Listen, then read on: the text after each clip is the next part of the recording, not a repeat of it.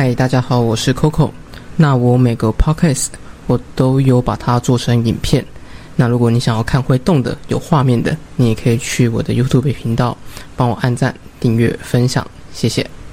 你以为你吃的真的是肉吗？在去年 Cup Twenty Six 之后，面对全球的温室效应以及极端气候的变迁，许多国家都改变了能源政策，并限制了工厂的碳排放量。甚至他们更是要求依照每年的碳排放量收取一定的费用，而一些大企业，像是苹果、微软等等，若你没有符合他们的绿色采购原则，抱歉，出门左转，因为你可能连合作的机会都没有。但是你知道吗？当你在大客美食、大口吃肉的同时，这却也是造成极端气候的主因之一。而在国外，就有一群素食主义者，为了倡导吃素，顺便拯救地球，便开始研发了素食肉的领域。而这更是让比尔盖茨、Google Ventures 等知名人物和企业相继投资。究竟这块绿金产业到底有何魅力，可以让各大企业都对于它的未来充满期待？就让我们继续的看下去。阿扁错了吗？难道阿扁错了吗？大家好，我是 Coco。这频道主要就是分享一些商业故事，以及偶尔做一些带团遇到的事情。喜欢的话，也请帮忙订阅、分享小铃铛。废话不多说，就让我们进入这期的内容。绿金食物的浪潮，在科技进步的现代，肉类食品的普及已经成为常态。但是你知道吗？在你吃的这些肉的背后，却是高达全球十五趴的碳排放量，比飞机、汽车、轮船等等的运输工具加起来的还要更多。而素食主义者在全球更是呈现了爆发性的成长。光是在印度啊，几乎每四个人里面就有一个人是吃素的。而在台湾，吃素的比例也是高达惊人的十三趴，而且还有持续增长的趋势。然而，在几十年前的美国，却有人早早他就嗅到了素食肉品的商机，并致力于生产纯植物性成分的仿肉食品。超越肉类公司，全球最早挂牌上市的植物肉公司，于二零零九年在美国创立。它跟大部分的食品公司不太一样。当你进到它的厂房的时候，你会发现，这里没有一般肉类加工厂的血腥味道。反而更像是科技公司的实验室。然而，也就是这个以仿造肉为主的食品公司，在二零一二年一推出无鸡肉之鸡柳条，便立刻在素食者之间造成轰动，甚至连微软创办人比尔盖茨在吃过他的肉之后，也被这个不是肉的肉给征服，并加大了投资。原本你只有在北加州的超市，你才可以买得到它的传说中的无鸡肉之鸡柳条，但是因为它一推出之后风评太好，所以它也在隔年开始拓展到全美国，你都可以见到它的身影，并推出了超越牛肉、超越汉堡肉等素食肉品，而且都获得了不错的回响。后来啊，更是进军了许多小型的连锁餐厅跟独立餐馆，为它的知名度。下了厚实的基础，并在二零一九年，它一挂牌上市之后，便创下了新股首日最大涨幅纪录。不到三个月的时间，股价涨幅超过六倍，比台积电还好赚呢。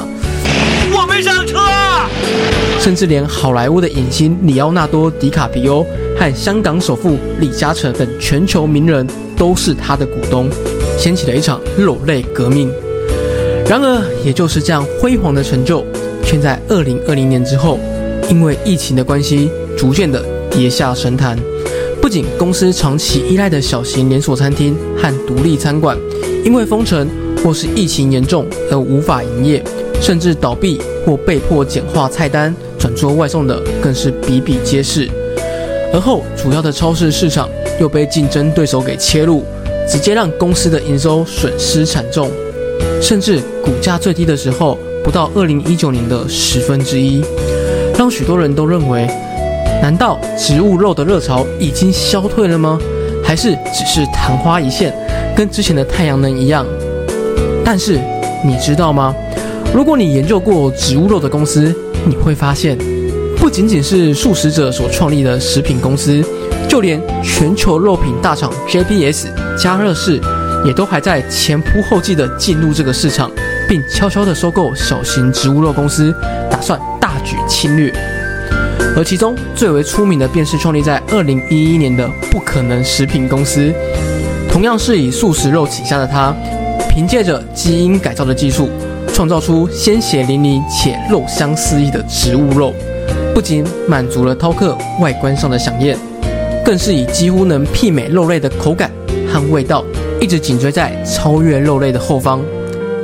后面，他甚至与汉堡王合作，推出了不可能汉堡，不仅打出了自己的另类通路，更是一战成名，让更多的餐饮厂商发现了他的商机。而原本要进入中国和欧洲市场的他。却因为属于基因改造的食品，而被欧盟和中国拒绝门外。相反的，超越肉类却已在这两大市场站稳脚跟。这也就是为什么一开始不可能食品始终无法超越前者的主要原因。直到超越肉类因为疫情的关系逐渐的跌下神坛，不可能公司却凭借着基因改造的技术和标榜。产品不就是不放冷冻蔬菜区，而是放在肉类食品区与真肉 PK，借此成功打入了大型连锁餐饮业，更是连超越肉类的主场超市都被他一一的攻略。从一开始的一百五十家超市，到现在超过两万家以上都可以找得到他们家的产品，市占率更是从五趴冲上五十五趴，不仅产能创上新高，而且更具规模经济。它不仅以亲民的价格抢占市场，并靠着 APP 平台、外卖、外送，以及去年的时候，瑞银、Google Ventures、比尔盖茨等全球大咖投资人提供给他将近五亿美金的巨额支票，顺利的挺过疫情，还在去年第四季零售逆势成长了高达八十五 percent，成为了投资人眼中最受欢迎的植物肉新创公司。啊，真香！哎呀，啊，真香！哎呀。创办人在受访的时候曾经说到：“我们呐一直以来的竞争者，从来不是超越肉类，而是真正的传统肉品厂商。因为啊，牛在一千年前、一万年前，它就停止了改变，它永远不会在肉的方面变得更好。而这就是我们的一个优势。要知道，植物肉在肉品市场现在的占比不到三趴，虽然低价可以吸引消费者尝试看看。”但随着新创植物肉的品牌越来越多，品质也是参差不齐。当消费者吃到一次觉得哦这怎么这么难吃的时候，他也不会再次尝试。这不仅会打击植物肉的发展，更是影响了未来环境的碳排放量。你要知道，植物肉的碳排放量跟畜牧业制造出的碳排放量可是相差甚远呢。所以，也许在不久的未来，当我们在餐厅吃饭的时候，当你以为你吃的是牛排，其实它便可能是由植物肉所做出来的，也不一定。这场疫情不仅打乱了世界的原本秩序，更是对全球的餐饮业者产生了致命的威胁。就连原本被极度看好的超越肉类公司，都因此差点陨落，而却有像不可能公司一样，趁着这股疫情的风波扶摇直上，逆势攻顶，而且不在少数。在疫情即将结束的现在，要如何去转变，如何适应新生活的模式，这都将是我们需要去学习和面对的。然而，在全球极端气候的影响下，植物肉是否会成为未来的一个趋势，又或者它只是昙花一现？以及在素食者急剧增加的情况下，它真的有办法完全取代肉类，创造出另类的绿金价值吗？就让我们继续的看下去。以上就是这期的内容，喜欢的朋友也请帮忙订阅、分享小铃铛。我是 Coco，我们下次再见。